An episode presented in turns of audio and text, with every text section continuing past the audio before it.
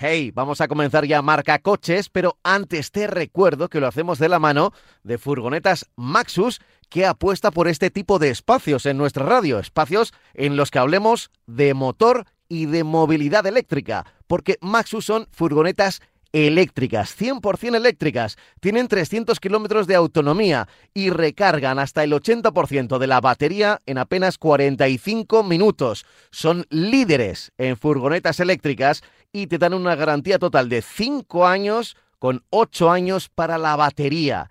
Si esto te interesa, si se adapta a lo que tú necesitas, puedes entrar en la página web maxus-automotive.es, buscar tu concesionario más cercano y conocer mejor las furgonetas eléctricas Maxus. Ahora sí, empezamos con el programa.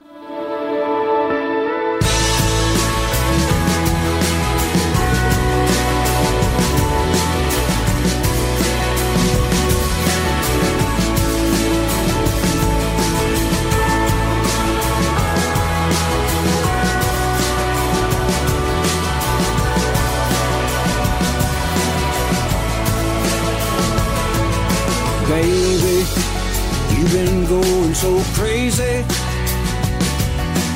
Lately, nothing seems to be going right. Solo, why do you have to get solo? You're so, you've been waiting in the sun too long. But if you sing, sing. ¿Qué tal, amigos? Aquí estamos en esta Semana Santa, en esta semana de pasión, también con nuestro marcacoches habitual de los domingos. Así que no íbamos a faltar a la cita por muchos días festivos que tengamos. Ya sé que hay mucho movimiento en carreteras, que, que igual este fin de semana no es de los habituales y que quizás no nos estáis escuchando en directo o nos estáis escuchando a través del podcast, igual en otros horarios. En cualquier caso, nosotros aquí cada semana tenemos una horita para acompañarte, para entretenerte, espero, hablando, eso sí, de un tema muy concreto, que es el coche nuestro de cada día, con el que nos comunicamos, con el que nos movemos, con el que vamos a trabajar, con el que íbamos al cole, a los peques, con el que vamos de vacaciones en esta Semana Santa. Volvemos, siempre con precaución y seguridad. Así que bueno, en este día siempre especial, como es un Domingo Santo, saludo ya a Francis Fernández. Hola Francis, ¿qué tal? Muy buenas. Hola, ¿qué tal? Buenos días. ¿Cómo estás? ¿Cómo, cómo ha ido la semana? Bien, bien, tranquila, muy, muy tranquila, como siempre, muy relajada y eh, tenemos aquí en casa unas pocas de horas, pero bueno, la estamos Ajá. tomando lo mejor posible. Pero desde el punto de vista profesional, pues bastante relajada, porque bueno, en Semana Santa pues no hay eh, muchas noticias, estamos, están todos de vacaciones y lógicamente Se nota. pues la actividad se nota, se nota que, una- que es una semana una semana rara porque hay muchos que se la toman entera y otros que, que la dejan reducida a tres días, con lo cual bueno, da, da bastante poco de sí. Pero vamos, bien, muy tranquilos. Y adelantándote ya una mala noticia que hemos tenido estas fechas, que es el, el, el ERE que han hecho en Ford. Eh, bueno, ya lo dijimos en cierto momento que, que los coches eléctricos necesitan menos tecnología y también menos de obra, menos mano de obra para el montaje. Son coches que tienen menos piezas y lógicamente se montan de una manera, eh, iba a decir más sencilla, se montan de una manera eh, más fácil, o sea, menos, menos complicada que un, que un coche con un motor térmico. Y bueno, van a ir con el ERE 1144 trabajadores que van a salir de la, de la factoría de la Musafes. Y bueno, esto me llama mucho la atención la noticia porque no es solamente que se vaya la gente, que es una desgracia y una, una cosa a lamentar, pero sí que, que se vayan gente de 53 años. O sea, estamos hablando de que nos quieren subir a los 70 años la, la- la- la jubilación y, resulta que, que seguimos echando a la gente a la calle con 53 años. Yo, a mí me parece que esto, eh, a la opinión pública, por lo menos a mí, me, me deja un poco pasmado, ¿no? O sea, si queremos continuar con la jornada laboral hasta los 70, pues esta gente de Ford debería estar... No, no, yo no estoy de acuerdo con que se jubilen a los 70, pero evidentemente hay dos líneas. Una línea la que lleva el gobierno y otra línea la que lleva las empresas que siguen echando gente completamente válida con solo 53 años, por mucho que, que salgan bien con el tema de dinero, pero con 53 años una persona jubilada me parece a mí que es un desperdicio. Y sobre todo la gente que sale de, de- de Ford, que habrá de todo, pero, pero sale mucha gente muy preparada porque fabricar un coche en una cadena de montaje o desarrollar un coche en un departamento de ingeniería, evidentemente no son ninguna de las dos cosas demasiado sencillas. ¿no? Bueno, Hmm. dejo ese apunte y, y ya está, ahí, ahí está el, el tema, ¿no? que Vale. un poco como antes. Vale, bueno, pues dicho queda, ¿eh? dicho queda el mensaje sobre Ford, que ha sido una de, las noticias de la semana. Yo voy a recordar que tenemos un correo electrónico antes de meternos con, con el lío habitual. El correo es marcacoches@radiomarca.com, marcacoches@radiomarca.com, donde puedes escribirnos y contarnos qué pasa por tu cabeza a la hora de, por ejemplo, elegir un coche o el quebradero de cabeza que te ha dado precisamente haber comprado un determinado coche, te ha salido mal y seguro que tienes dudas. Suelen ser eh, los más habituales, pero también hay correos electrónicos sobre movilidad, sobre las políticas de movilidad de los gobiernos, tanto locales eh, como autonómicos, nacionales y también europeos. Así que, bueno, cualquier cosa nos lo podéis contar. Como por ejemplo, fíjate, hablando de movilidad y que no tiene nada que ver con el mundo del coche, pero fíjate, quiero dedicarle unos segundos por lo menos al comienzo. Eh, ha habido en París una encuesta, una especie de referéndum sobre qué hacían con los eh, patinetes eléctricos que se estaban convirtiendo casi casi en un quebradero de cabeza porque, bueno, pues parece que eran muy utilizados. Creo que la estadística había dejado en el último año un fallecido y 400 heridos por accidentes de, con este vehículo. Bueno, este vehículo que sí, que es un vehículo porque sirve para movernos. Y, y la gente ha decidido que no, que, que, que fuera, eh, que, que el patinete eléctrico desaparezca de las calles de, de París, lo cual llama la atención, ¿no? Eh, yo- vamos, tienes, tienes razón en la noticia, pero yo creo que hay que añadir también un elemento que son los, los eh, vehículos de alquiler. El problema no es tanto, que, que- que- lo es, eh, que lo es, evidentemente, el circular con un patinete por, por donde por las aceras, como tienen que ir por la calzada y tal. Bueno, esto es un tema importante y que también lógicamente habrá influido en esta encuesta que también ha sido, creo que ha sido un 7% de, de la gente, o sea que tampoco tiene un, peso específico muy grande, porque ha habido, ha poca participación. Pero sobre todo lo que se decía era que, que el ciudadano de París, y yo creo que nos está pasando en Madrid, y lo que pasó en Barcelona, que Barcelona precisamente los han limitado, es el tema del alquiler. El alquiler no tiene como las bicicletas un sitio, eh, como la bicicleta, por ejemplo, que yo conozco en Madrid, que tiene un sitio donde los De dejarlo, sí. Sí. Los tiran en cualquier parte, está todo lleno de, de patinetes, es decir, es es más un problema de, de incivismo o de, o de, de falta de cuidado con la gente que lo alquila y lo tira en cualquier lado. Como están localizados por GPS, pues bueno, les importa una- nada y llegan y dicen, ah, va, pues lo cogen, lo, utilizan y lo dejan tirado en cualquier lado. Entonces eso, claro, supone un problema porque están las calles llenas de patinetes, porque habrá hay muchas empresas, no solamente hay una, hay muchas empresas y lógicamente están todas las aceras llenas de patinetes de gente que llega, los deja ahí en cualquier parte y eso evidentemente le está generando un problema a los peatones, incluido también, lógicamente, o sea, sin, sin- sin- quitarle peso al tema del peligro. Evidentemente todos hemos tenido algún percance, si circulamos en una gran ciudad que tiene este sistema, todos hemos tenido al- alguno algún percance, pero sí alguna situación de decir, pero bueno, oiga, que voy por la acera, no me puede usted pasar como me ha pasado rozándome los hombros, ¿no? Entonces, claro, en París, una ciudad muy grande, una ciudad además con una ciudadanía muy proclive a, a las nuevas cosas, porque además el automóvil es más que una ventaja, es una cruz que llevan los parisinos encima, porque moverse en coche por París eh, es eh, enormemente eh, dificultoso, o sea, es una, una vamos, yo, yo he circulado muchas veces, mucho tiempo, y la verdad es que circular por, por- por esas calles, por esas avenidas, es verdaderamente farragoso. O sea, y no, no puedes soltar el coche en ningún lado, hay muchísimo tráfico y es un mare magnum, vamos, es una auténtica un auténtico problema y una cosa, bajo mi punto de vista, muy desagradable. ¿no?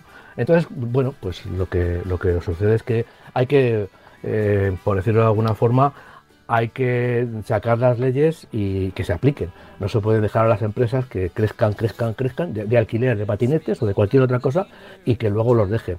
Yo tenía uno de los primeros eh, car sharing de, coches eléctricos, se, se instaló en, en París con unos coches muy especiales, no eran coches tradicionales, era una marca que fabricaba un, determinado coche eléctrico y no, pero estaban aparcados en zonas muy específicas, no lo podía dejar en cualquier lado.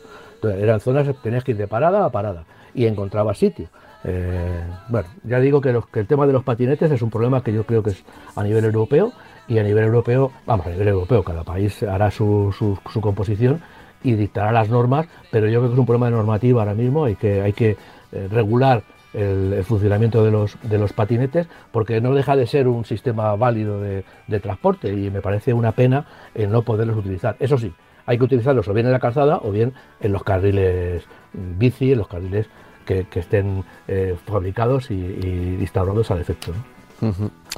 Desde luego llama la atención, sobre todo porque parece que con estas nuevas movilidades el ciudadano es el que es el que más se ve favorecido porque desaparezcan los coches y sin embargo, bueno, pues claro, es lo que dice un poco Francis, que así como las bicicletas tienen su sitio, además ocupan ocupan su lugar, es difícil ver una, un- una bicicleta ya por las aceras, generalmente eh, suelen ir ya por, por, por las calles, por el asfalto, compartiendo espacio con los coches, incluso tienen su propio carril, pero los monopatines eh, aparecen de- desde cualquier lado, se dejan en cualquier sitio, de cualquier manera, en- al lado de los árboles, y eh, parece que ese ha sido precisamente no tener una base que igual era igual confería más, más libertad ¿no? que, que una bicicleta pero no tener esa base pues es lo Sí, que sí. lo que ha dictado la sentencia de muerte por el momento en, en por París el momento. Ha, Sí. ha- ha- ha- ha habido, este- esta semana yo he visto dos vídeos en, en estos programas que ponen vídeos curiosos de un señor transportando en un patinete una bombona de butano, iba en un patinete sentado la de encima de la bombona, iba con su patinete por ahí y otro llevando una lavadora. Entonces, claro, dices, hombre, es que esto está hecho para que vaya una persona, tienen un límite de velocidad muy, muy reducido, creo que son 25 kilómetros por hora, la gente los truca para que corran más, bueno, pues no se debe hacer, y luego tengo que llevar un casco y debo respetar por encima de todo al peatón, vamos, no respetar al peatón, al peatón respetándole parándome los semáforos, porque debo ir por una zona especial para las bicicletas, un carril bici, o bien por la calzada. ¿Qué pasa? Que eso es peligroso para la gente de, los patinetes y decide ir por la acera porque va más seguro, claro. Sí, pero los que no van seguros son los peatones. Entonces, bueno, pues en este caso ya digo que es un problema de, de regular, eh, es, no es un problema fácil, eh, no, es un, problema sencillo, pero los ayuntamientos tendrán que hacerlo porque va a haber una avalancha de sistemas nuevos de movilidad, e incluyo los, los patines también. ¿Y por qué no un patín, un patín, una- unas- un patín de estos que tienen cuatro ruedas en línea, que se mueva con, con una pequeña batería que lleve que lleven bajo la, bajo la planta de los zapatos. El patín se puede, vamos, de hecho, eh, hay aparatos de, que no son patinetes, que es una especie de rueda que también la gente puede circular con ellos, que, con baterías. Bueno, hay mm, la, imaginación de los ingenieros es, eh, es eh, enorme y seguro que van a poder, seguro que en las ciudades van a surgir nuevos sistemas de transporte que la gente está solicitando porque la gente en las grandes ciudades quiere dejar el coche. Yo, evidentemente, eh, el coche para mí es el primero a mucha distancia de cualquier otro sistema de transporte, no hay otro. Pero lógicamente cuando ya se convierte en un problema, pues habrá que tratar de solucionarlo. Yo desde luego eh, ya le puedo decir a, o lo aseguro a los oyentes que en las grandes ciudades no utilizo el, el coche ni muchísimo menos, porque no estoy dispuesto a que se te queja conmigo la gente que me, que me- que me cobra por aparcar y luego por, por la incomodidad que, es, que, que- que significa, ¿no? Pero vamos, ya te digo que bueno, que esto habrá que regularlo y yo creo que, que incluso en París, incluso en París se va a poder regular y la gente va a poder eh, eh, circular con los patinetes. Eso y habrá es, que, eso y habrá que perjudicar y habrá que, eh, digamos que, que penalizar a los que lo hagan mal. Habrá que convivir, como siempre, convivir Claro, con, claro. con- con esa movilidad. Eh, di- dicho lo cual, eh, yo creo que hay una anécdota, bueno, un pensamiento que he tenido recurrente, puede que alguna vez ya, ya lo, ya lo haya contado en este programa, en este Marca Coches, y es que, bueno, en mis tiempos mozos, cuando, cuando estaba de moda, por ejemplo, la ciencia ficción, ahora también, ¿no? Pero bueno, Sí, ahora eh, cuando éramos jóvenes igual teníamos más imaginación, siempre pensábamos en cómo serían eh, las, las ciudades del futuro, ¿no? Eh, que es, es un tema casi casi recurrente. Y, y al comienzo de los años 2000, cuando, cuando decían, ¿cómo serán las ciudades dentro de 20, de 30 años? ¿Dónde estamos, no? O sea, lo último, lo último que, que se hubiese dicho en el año 2000 es que iban a volver los patinetes. O sea, que, los patinetes era, era un, pues, eh, casi un, objeto de la infancia de nuestros padres. Es una cosa así, Sí, que era, que era el monopatín de, de- que sí que lo hemos conocido nosotros, pero con, con ese palitroque para poder eh, cogerlo de, de las manos y poder ma- manejarlo. Era, era algo eh, desde Sí. los años 50. Y para, Sí. para rato pensábamos que, que podría ser protagonista en la movilidad del futuro de las grandes eh, ciudades que nos imaginábamos, pues yo qué sé, con, con coches voladores o, o con aviones pequeñitos o con drones incluso, ¿no? O con el patinete de, de regreso al futuro. Eso, con el, de eso- con el que volaba, ¿no? El que volaba. Claro, que eso se ha especulado también de que había alguien que lo había que lo que lo había lo estaba ensayando y tal. Bueno, se ha quedado en, en, en- en nada, no, no lo sé. Por lo mismo hay gente que sigue eh, tratando de, de desarrollarlo, pero bueno, efectivamente. Pero volver al patinete, ese patinete que teníamos o que tenían, eh, yo, yo no lo tuve, pero vamos, mis hijos sí, de esos que ibas con la pierna, con una de las piernas, dándote, ibas de encima, de- de- te dabas, te dabas inercia con, con el, con, la- con el pie y luego pues ibas un poquito, unos metros y luego otra vez igual, ¿no? y, y efectivamente, tienes toda la razón, o sea, no pensábamos de, de ningún modo que en esta época ni, ni que los hubiera ni que serían un, un problema por la masificación que, que hay en, en muchas ciudades. Eh, vamos a empezar a hablar de, de- de los temas que tenía yo preparados por aquí Sí. y los que nos habías propuesto tú. Bueno, para empezar, eh, ya que es el primer fin de semana de- del mes de abril, bueno, en realidad Sí, el segundo, tenemos- pero como días hábiles, ya que uno y dos fueron sábado y domingo, tenemos los datos del mes anterior, es decir, del mes de marzo, datos de venta en nuestro país y hay que decir que son muy buenos datos Pues de sí. venta, Pues sí, de matriculación, vamos. de matriculación, sí, que a De veces matriculaciones, pero vamos. es sí, verdad que hay, un- es- que hay que ser estricto porque a veces eh, las Sí. matriculaciones, todos lo sabemos, llegan con mucho retraso. Eh, y a veces están pendientes de que llegue un microchip y llega una riada de microchips de golpe y entonces se matriculan un montón de coches de golpe porque, porque se puede dar salida a los coches que se habían vendido en los últimos Es- meses, ¿no? Es la diferencia entre coches que llegan al usuario final, al conductor final, al comprador, y otros coches que las marcas pueden, pueden matricular y con, con pueden matricular efectivamente y no, y no se han vendido, no, son coches que están todavía en los concesionarios. Pues como tú decías, muy buenas cifras. En, en marzo se han matriculado 99.524 coches y eh, ha subido el mercado nada menos que un 66,1%. Eh, en total llevamos un año, pues bueno, de 164.000 unidades que eh, se matricularon en 2022 en este periodo de enero a marzo, pues en 2023 hemos matriculado eh, 237.563 vehículos, un 44,5% más, eh, más ¿no? de, subida. Tengo aquí una, una relación de las marcas cuánto han subido, ¿no? Por ejemplo, la marca más, digamos, más importante es en volumen, ¿no? Porque las marcas pequeñas, pues eh, vender 100 coches puede significar un aumento del 200%. ¿no? Entonces, tenemos, por ejemplo, Citroën, que sube un 38%. Voy a dar cifras de marzo, porque es el, mes más significativo. Eh, Cupra sube un 100,1%. Esta marca no vende mucho, pero bueno, ya, tiene, ya son 2.600 unidades al mes, que no es tampoco una cifra baja. ¿no? Eh, Dacia ha subido un 140% en el mes de marzo. Luego tenemos Ford, solo sube un 48,2%, está, sigue su travesía del desierto, como yo digo.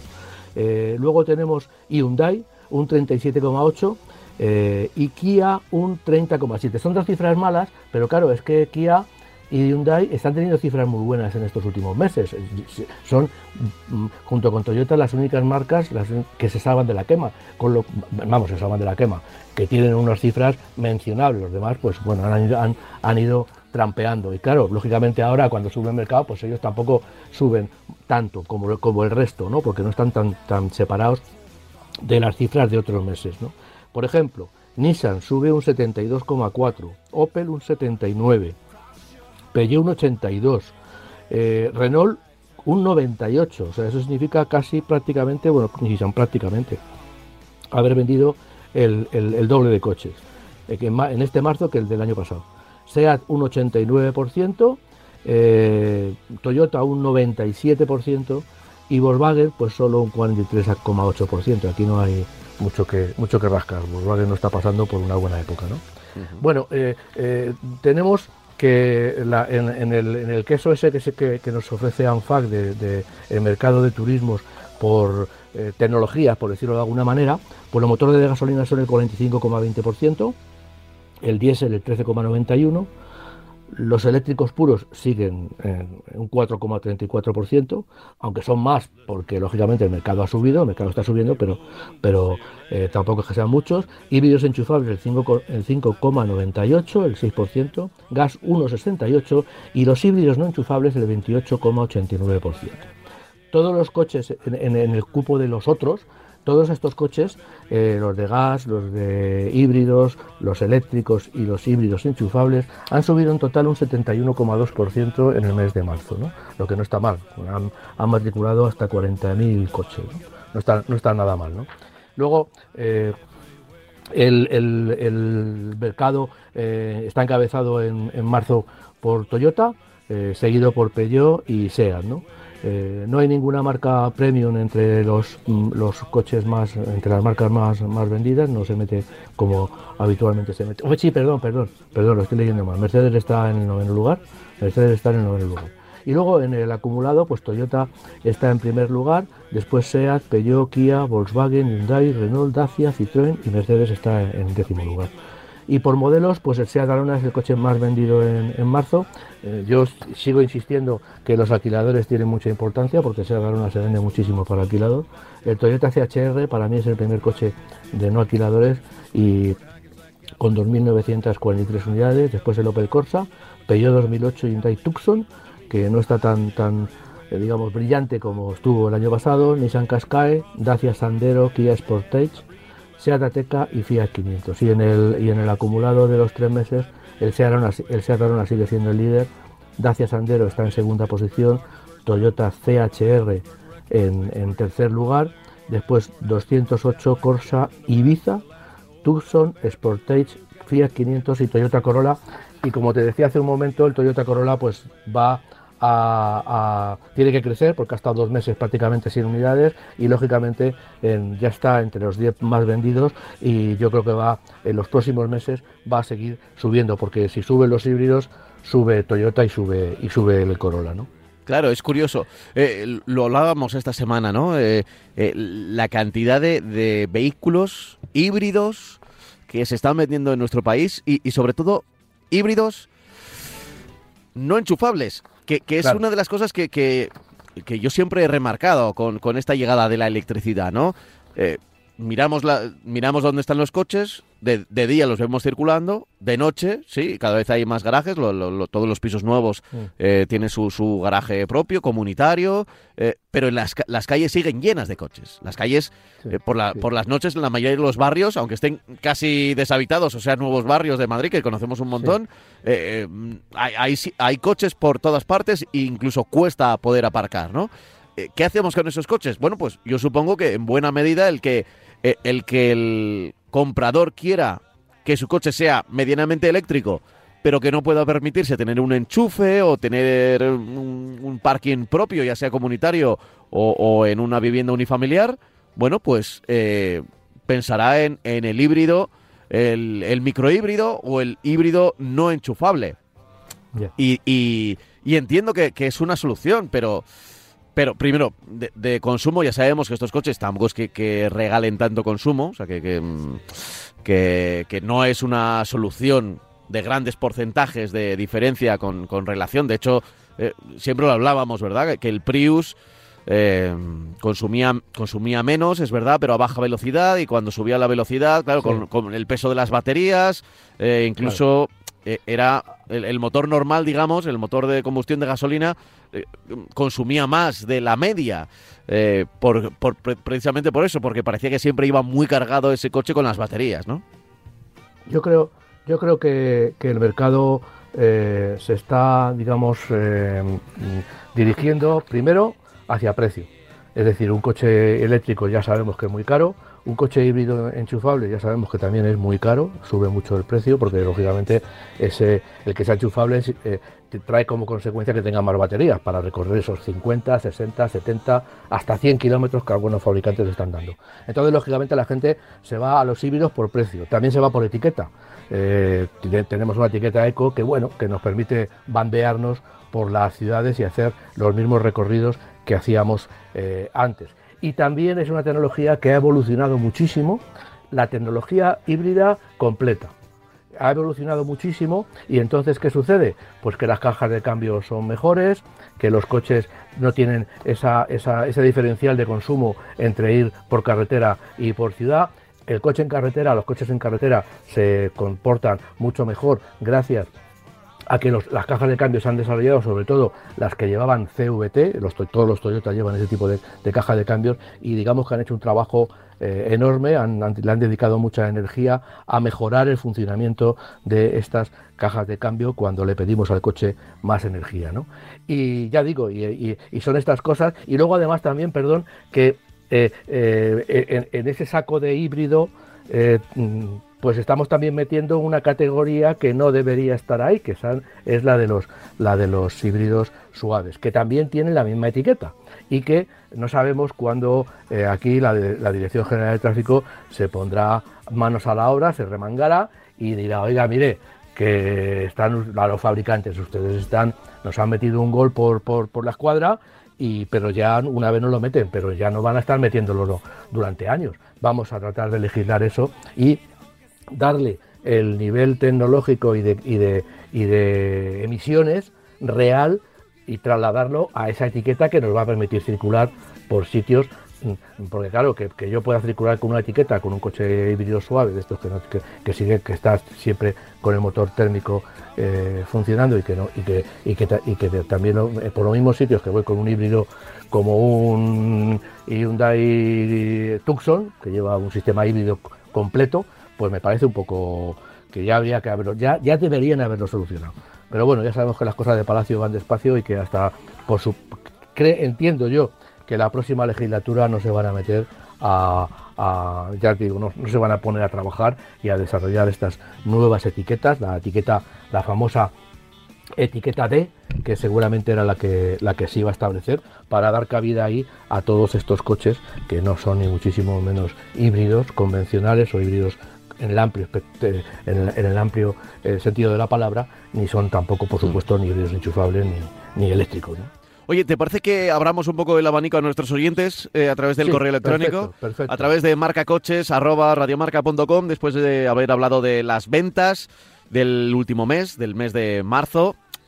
Mm, buenas noticias, ya decimos que siempre hay que tener en cuenta que, las remesas de microchips a veces se adelantan y que de repente en un mes podemos tener una subida, a ver si se mantiene en abril, eh, a ver si a ver si vamos viendo o afinando los números dependiendo de ese tipo de cosas, ¿no? Por ejemplo, esto lo, vimos mucho con Tesla, ¿no? Que, de repente el, tenían la posibilidad de matricular 3.000 coches y los matriculó el mismo mes y el mes anterior apenas había matriculado nada porque eh, no estaban disponibles las unidades. Así que, bueno, eh, llevándolo a grandes números, todo esto se diluye, pero es verdad que eh, ojalá siga la tendencia alcista en el mes de, en el mes de abril. A ver, correo electrónico. Mm, nos escribe Carlos, precisamente sobre un híbrido enchufable automático, el Ford Kuga. Dice, buenos días, me gustaría saber si es buena elección la reserva realizada para comprar un Ford Kuga ST Line X 2.5 eh, FEB, es decir, eh,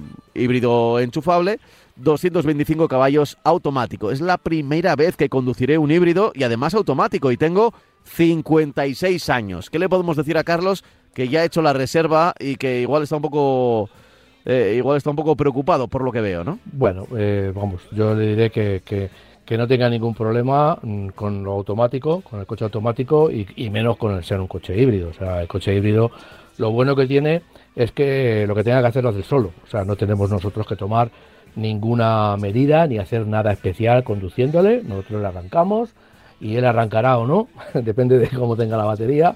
Eh, eh, si nos movemos despacito iremos en I como, como vamos, de hecho eh, está hablando de un híbrido enchufable, entonces elegiremos nosotros cómo vaya, él, él, por él, por defecto saldrá y empezará, empezará a circular como eléctrico si no le decimos lo contrario y cuando se acabe la batería pues pasa a motor de explosión y ya está, o sea nosotros no tenemos que hacer absolutamente nada en ese sentido, ni siquiera tampoco con el tema de la, de la de la batería, o sea, del, de- de- del cambio y del cambio automático menos todavía, o sea, es un, un, un, ese- un peso que nos quitamos de, que nos quitamos encima, ¿no? Eh, bueno, el, a mí me parece un coche, eh, de hecho, vamos a dar la semana que viene los datos porque siempre, como siempre, son muchos datos de ventas, cada vez hay más estadística y lógicamente son muy farragosos, pero le puedo decir que dentro de los híbridos enchufables, eh, como el coche que se ha comprado, el Ford Kuga que se ha comprado, el coche más vendido precisamente es el Ford Kuga. Y cuando el coche más vendido es el Ford Kuga, pues por algo será, ¿no? Es un coche que tiene una autonomía eléctrica de 65 kilómetros, con lo cual está bastante por encima de la media. La media son entre 40 y 50 kilómetros, depende del tipo de, de utilización que le, que le demos, lógicamente. Si circulamos mucho por carretera, pues, pues esos 40-50 kilómetros e incluso esos 65 se quedarán un poco por debajo. Y si vamos en ciudad, pues, pues tendremos mucho, mucho más recorrido que, que- realizar. Incluso podremos incluso superar esta, esta, esta, esta medida, este, esta distancia, de, en este caso, en el caso del, del Cuba, 65 kilómetros. La generación anterior tenía 56, o sea que lo que he hecho ha sido aumentar las baterías y aumentar, o aumentar, vamos, aumentar baterías, capacidad de baterías, densidad de baterías concretamente, y además también, lógicamente, lo que ha hecho es que utilizar también motores que consuman menos. O sea, eso es, eh, por un lado tienes que bajar los consumos y por otro lado tienes que subir la capacidad de almacenamiento para aumentar en cualquier coche eléctrico la, autonomía. ¿no? Por eso digo que, el coche, el Ford Kuga, pues es un coche que- que está en el primero de la lista y, supera incluso al Lincoln Go. Lincoln Go, que es un coche eh, que, que ha entrado desde Japón con tecnología Volvo de una manera arrolladora en, nuestro país. Bueno, pues el Ford Kuga mantiene 486 unidades en marzo y 1.300 en, en- Con lo cual, bueno, digamos que tiene el espaldarazo del mercado y a mí, por lo menos, Ford, en cuestión de calidad, en cuestión de funcionamiento, en cuestión de definición tanto del interior como del exterior, me parece que es una marca eh, que, sinceramente, yo creo que, y no digo que sea el mercado el que, al, que echarle la culpa, yo creo que es una marca eh, poco reconocida en el mercado, en- en- entre los compradores, eh, debería estar en, en mejor posición, porque yo creo que la calidad y el diseño que tienen los Ford, pues, y la fiabilidad, pues eh, no, están reconocidas con esa situación que, tiene- el mercado, pero bueno, eh, no, han, conseguido eh, encajar en el mercado, no sé si será por tema de publicidad, si será por tema de... no lo sé, pero la verdad es que yo creo que el mercado, los compradores, el mercado en general es injusto con Ford porque yo creo que debería vender más unidades de las que, de las que vende, estar situado más arriba. Pero bueno, eh, alguien lo estará haciendo mal, eh, insisto, alguien lo estará haciendo mal y yo creo que no es el producto que vende el que, el que tenga la culpa. Eh, pues, eh, pues sí. Mm, a ver, en, en este, en este caso concreto, lo que tenemos que decir es, es, bueno, algo tendrá el agua cuando la, cuando la bendicen, ¿no? Y si el Ford claro, Kuga ha entrado, ha entrado en el número uno en ventas, pues eh, Sí. será, será también por algo, por, por todo, ¿eh? Porque para estas cosas Sí, cuenta, sí. cuenta desde campañas de publicidad, tener una buena red de concesionarios, porque por mucho que te digan compra este coche, si no tienes un concesionario a la vuelta de la esquina o donde, pues eh, igual no Pues- pasas por pues ahí, fíjate, ¿no? Todo, todo Pues yo cuenta, creo que todo no es cuenta. tan- yo creo que no es tampoco por la red de, de, de concesionarios, fíjate. O sea, No. porque tengo, es que yo tengo Ford y los llevo al taller y la verdad es que, bueno, pues, pues no, ni, ni me dan problemas ni, ni, ni, ni la red de concesionarios tampoco. O sea, yo creo que a lo mejor tengo suerte de que tengo un concesionario que, que mm, fiable, ¿no? Pero lo que sí es verdad es que yo creo que Ford, y lo he dicho muchas veces aquí, el- los oyentes que, que me sigan eh, sabrán que, que Ford es una marca, desde el Fiesta hasta cualquier otro producto, que tiene una personalidad muy, sobre todo eh, los, los modelos que venden en Europa, ¿eh? Eh, y que yo creo que no se merece no se merece el, el estar en la situación en la que en la que está. En, en el nivel de ventas en la que está. Yo creo que Ford se merece es que vende ha vendido nu- 9.000 coches en lo que en lo que llevamos de año y espérate que estoy buscando ha vendido 9.000 coches en lo que llevamos bueno está eh, eh, el décimo pues estará a lo mejor entre el 15 y el 20 no yo creo que no es una situación real de Ford porque ya digo que, que el diseño y la calidad de su producto pues no, no le- yo a priori com- comparo y le pondría más arriba que otras marcas que están muy por encima. A ver, eh, voy a seguir leyendo otro correo electrónico. En este caso lo firma Javier. Es algo largo, pero me parece interesante. ¿eh? Lo he leído así un poco por encima y lo he puesto aquí en, el, en, el, la pila de los que además nos puede, nos puede abrir otros temas porque, fíjate, no recuerdo yo demasiado que, que nos hayan hablado de esto, que es casi casi una interioridad de las marcas, pero que viene bien eh, conocerlo y saberlo. Y que luego, si te paras a pensar, es lógico que las empresas lo hagan así. Voy a leer. Eh, Javier dice, hola, buenos días, soy oyente vuestro desde un poco antes de la pandemia. Ya os he preguntado varias veces, sobre todo a Francis. Ahora tengo otra pregunta que haceros sobre el Cupra León. Siempre he tenido la sensación de que Cupra está limitada en tecnología por Volkswagen y Audi, sobre todo en las generaciones de los motores que usan. Me explico. Cuando Volkswagen y Audi usan sus motores más punteros como los 1.5 y los 2.0 de máxima potencia, noto que a los 3 o 4 años de salir no llegan a Cupra. Y esto lo he pedido comprobar con los Cupra con terminación VZ y motores de 5 cilindros. Todo esto lo digo para situar mi pregunta. He visto recientemente el Golf Serie 8, que es un compacto, y hay una versión eh, por lo menos con tracción a las cuatro ruedas, o sea, un 4Motion, como el Cupra León Sport Tourer. La pregunta es la siguiente. Ya que han pasado unos años que Golf monta esta tracción, ¿sabéis si Cupra tiene pensado sacar el León compacto con tracción a las cuatro ruedas, como en el caso del Golf? Espero que no os moleste el rollo que os he pegado, pero quería, eh, además de la pregunta, dejaros mi sensación que tengo eh, sobre que los Cupra están algo limitados. Antes de despedirme, se me ocurre otra pregunta. ¿Creéis si sería posible y factible que Cupra saliera del grupo Volkswagen para ser una empresa española de coches deportivos de gama media? Tendrían base y conocimientos y tecnología suficiente para desarrollar sus propios motores de combustión interna con sus culatas diseñadas por ellos, pistones, cilindros, etcétera. Eso es todo. Felicidades por el programa. Yo siempre os escucho en directo, tanto desde la cama como cuando estoy fuera por ahí, cuando he quedado con mis amigos. ¿eh? Me llevo mi mini radio, pilas, auriculares y me pongo a escucharos. Enhorabuena por el programa. Hablad más de coches y dice, y menos de ventas. un saludo. Pues yo no sé si ha, llegado hasta, hasta este momento del programa de hoy, no sé, no sé si, si nos estará escuchando o no. Pero bueno, el caso es que, a ver, eh, para empezar, mira, voy a empezar por la última pregunta para decirle que, que, eh, es impensable que Cupra eh, deje de estar en el grupo BAG. Cupra es, digamos, una, una pequeña escisión de, de, de, SEAT, que es, que es algo casi casi más de marketing llevado a otros extremos, pero lo están haciendo muchas marcas.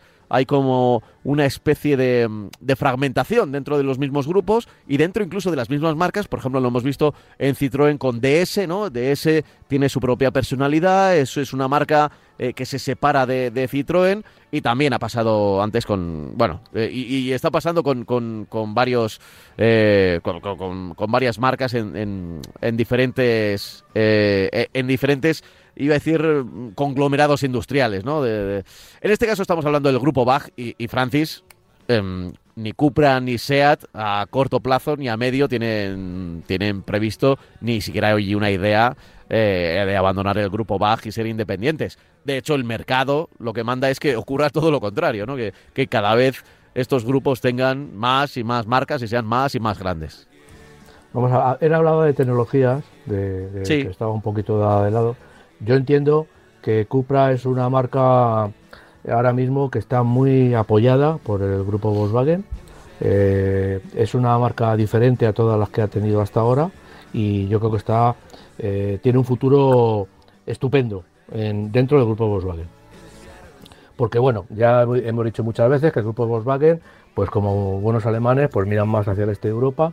Skoda es el ojo de, después de Volkswagen, evidentemente, después de Volkswagen y de Audi, todas las marcas estas.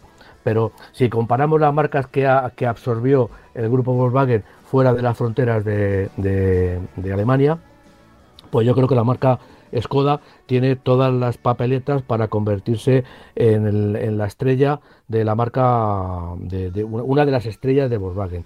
Eh, no hablando de coches baratos, porque ya no son baratos, sino hablando de un tipo de coches especial. La marca que más se ha desarrollado últimamente ha sido, después de Cupra, porque Cupra ha nacido y se ha desarrollado desde prácticamente cero. Entonces, bueno, yo creo que Volkswagen tiene, Volkswagen eh, Skoda tiene todas las ah, papeletas para convertirse en una de las estrellas del grupo Volkswagen de aquí a futuro. De hecho, es la marca del grupo que más eh, está subiendo, que más importancia está teniendo a todos los niveles. ¿no? Cupra es una marca, ya digo, especial que yo creo que ni siquiera en Volkswagen pensaban que podían tener el, éxito de ventas que se está teniendo y digamos el desarrollo que no solamente en España sino que también en Europa está teniendo. ¿no? Yo creo que eh, la apuesta es bastante realista y con relación a lo que me decía del León, yo creo que Cupra lo que va a hacer o lo que mm, va a pasar dentro de un tiempo, no sé cuánto, no sé cuánto, mm. porque y tampoco lo han dicho ellos, evidentemente, pero yo creo que lo que está buscando es una gama propia y la gama propia no pasa por desarrollar el Ateca o el León.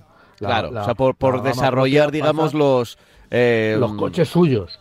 Y, y, mm. por ejemplo, tiene el Born, tiene el Formentor, tiene el Terramar, tiene el, el, Raval, que va a salir de aquí, eh, ahora mismo se habla del Urban Rebel, que es un coche concept compacto, con, pequeño y un coche concepto, y que va a tener el Raval, que va a ser el coche de arranque de la gama. No ha cogido el Ibiza, por ejemplo, que podía hacerlo.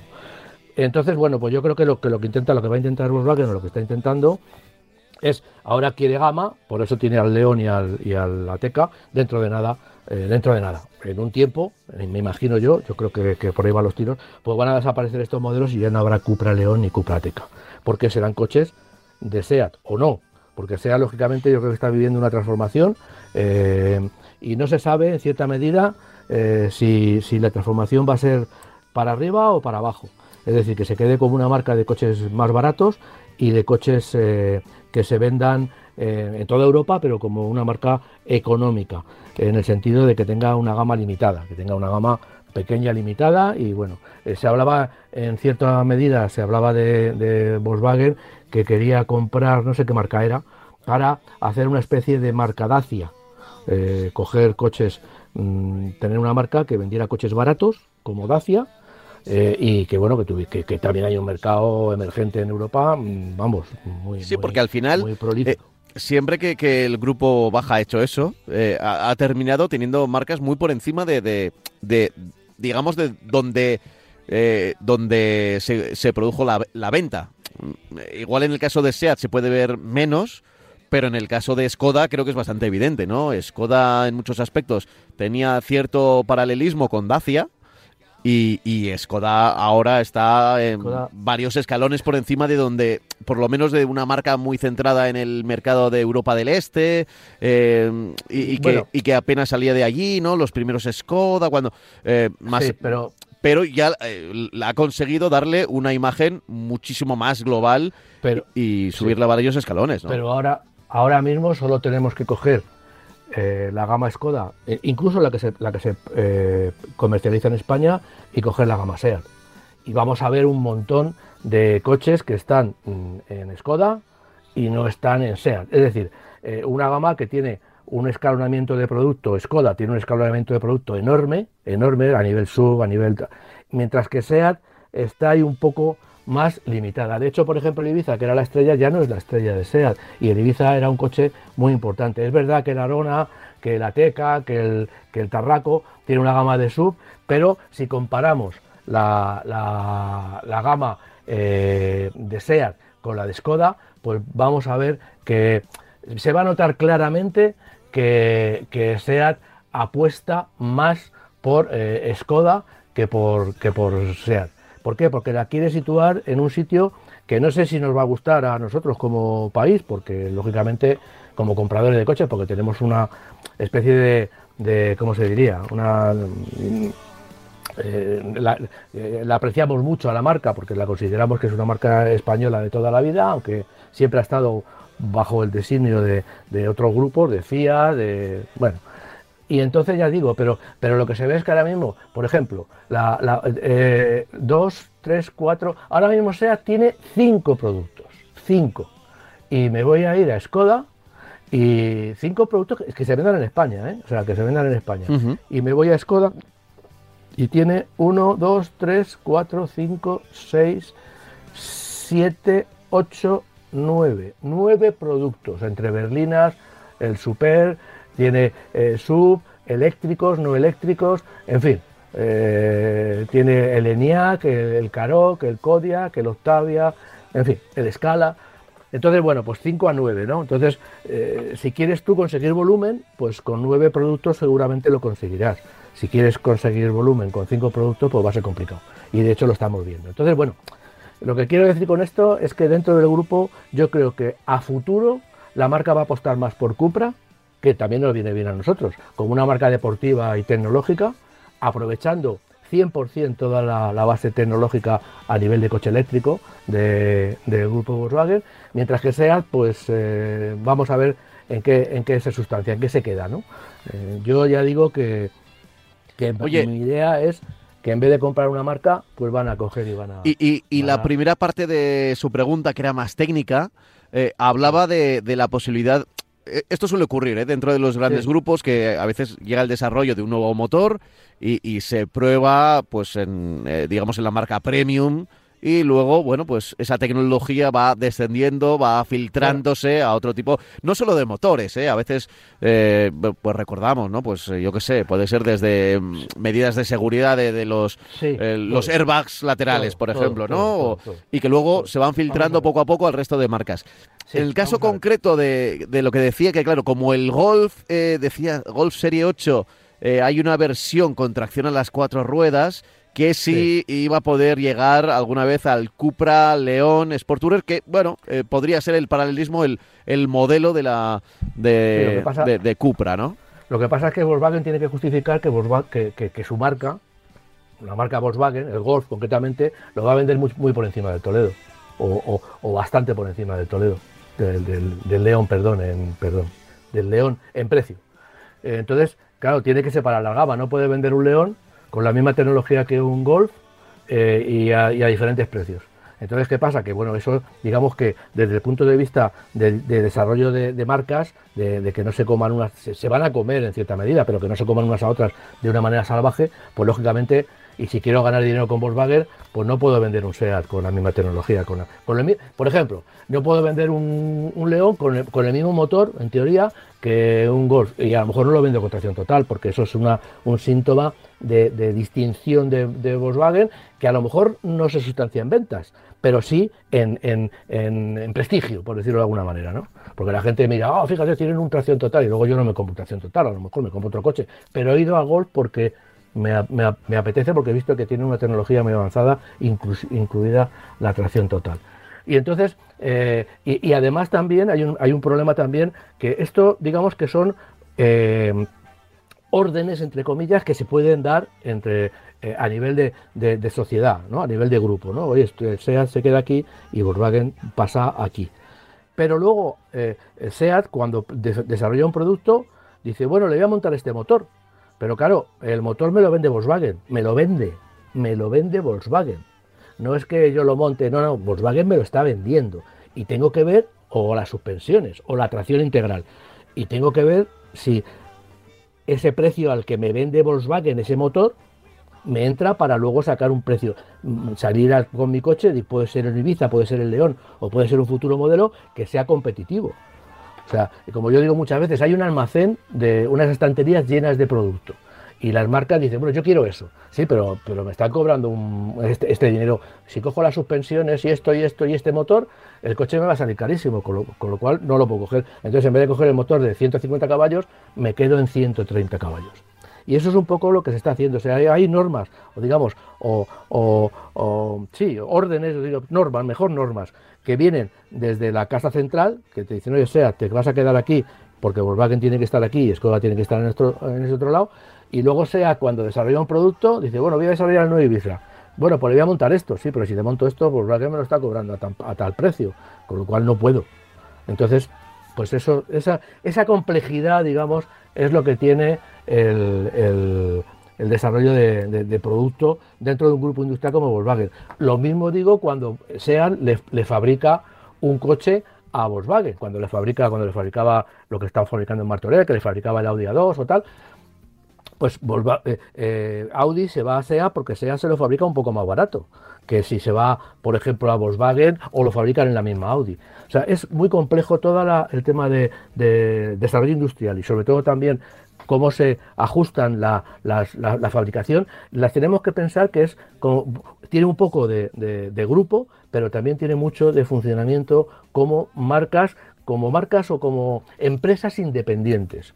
Yo te compro a ti y me cobras, jolín, no, me- no, no puedo comprarte esto porque me sale el coche a millón, o yo te voy a vender a ti este producto, ah, pues me interesa porque me lo estás vendiendo, me lo estás fabricando más barato que Skoda o más barato que Audi o más barato que, cualquier otra marca del grupo. ¿no? Entonces, bueno, a eso se juega y por eso es tan complejo, digamos, la- esa dinámica de, de- entre marcas de grupos. Y bueno, a unas les toca ganar como a Skoda y a otros, pues cada vez es más claro que le va a tocar perder como a, como SEA. Ya.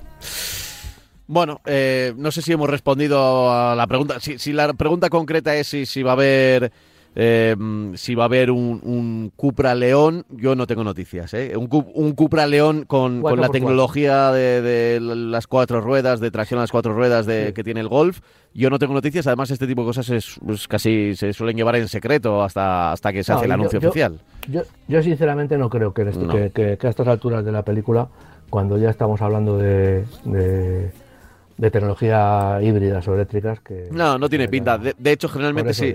eh, dentro de la misma marca, si quieres esa tecnología, lo que te hacen es, bueno, pues aquí está el Volkswagen Golf. có- cómprate Claro. un Golf. Claro, Aquí está el no, no, Golf, es, ¿no? que Si- es- si es quieres- como tú dices, ¿eh? es como tú dices, no, no Sí. hay otra forma. Sí.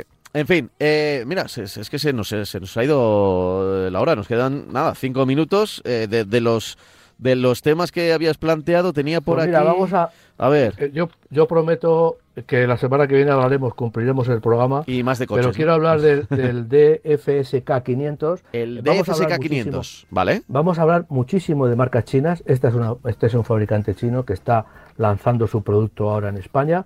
Eh, es una marca eh, que, que, eh, fo- forma parte del grupo Dongfeng y Socon. Dongfeng es una marca muy conocida porque estaba eh, marcas europeas estaban fabricando coches en, China y, trayéndolos a, Europa. ¿no?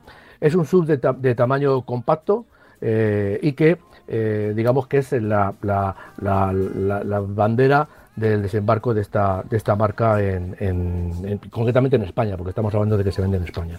Mide 4,3 metros de longitud y tiene un maletero de 318 litros. Es un sub en el amplio sentido de la palabra. Lleva un motor de 1,5 litros de gasolina que proporciona 106 caballos de potencia con un consumo mm, medio de 8,3 litros. ¿no? Eh, no es precisamente un consumo demasiado bajo. Eh, lleva un cambio CVT y toda la tecnología es, es de, de Mitsubishi. ¿no? Eh, como todas las marcas chinas, y lo veremos, ya digo, en el, en el- en el programa, porque tengo atrasadas algunas, algunas incorporaciones al mercado, interesantes incorporaciones al mercado de, marcas chinas, eh, tiene un equipamiento muy generoso, muy generoso. Arranque sin llave, por botón, eh, eh, mm, tiene todo lo que todo lo que es- esperemos de un coche de este tipo, lo vamos, lo tiene, ¿no? El equipamiento, ya digo, tiene dos versiones, Luxury e Intelligent. El Luxury cuesta 18.495, estamos hablando de un, de un SUV de 4,3 metros de gasolina, ¿eh? Eh, mientras que el Intelligent sube a 20.495 euros. Es decir, si comparamos con el resto de, coches y ya comparando igual con igual, porque ya los, las marcas que se venden en Europa y en España ya ambas pasan el filtro de EuronCap y de todas las, pruebas, eh, no pasa lo de antes, entonces podemos ver que el, que el precio es súper competitivo. Además, ofrece una garantía de cuatro años que se puede ampliar por solo 900 euros hasta 7. Eh, eh, eso, pues digamos que solamente una marca que confíe en su producto, pues te lo puede, te lo puede hacer, ¿no? Porque están obligados a tres, creo que son tres, ahora son tres años lo que tienen que tener las, los- las marcas, ¿no?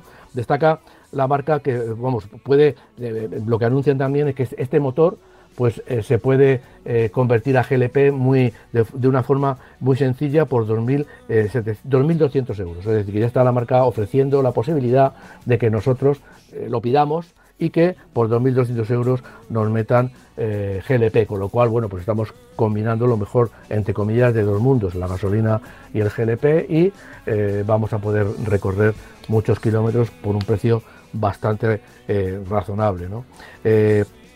Este modelo, el, el 500, se añade al 580 gasolina, al F5, al Serie 3 eléctrico, se añade a una serie de productos que la marca pues está eh, vendiendo ya en nuestro país y que bueno, poco a poco digamos que, iba a decir que tomarán nuestras calles, no la van a tomar, pero sí se van a ver en el, el mercado, lo mismo que Lincoln Co, en fin, una, unas, unas, una serie de marcas eh, pro- provenientes de, de- de China que han entrado en, en Europa y están entrando de una manera eh, muy fuerte y muy contundente, o sea, aprovechándose de, de di- de- de diferentes eh, eh, beneficios que les proporciona este mercado y con unos precios más que razonables. Sí, me da a mí que no va a ser la última vez que hablemos de estas marcas No, no, y la- de marcas chinas, sino al revés.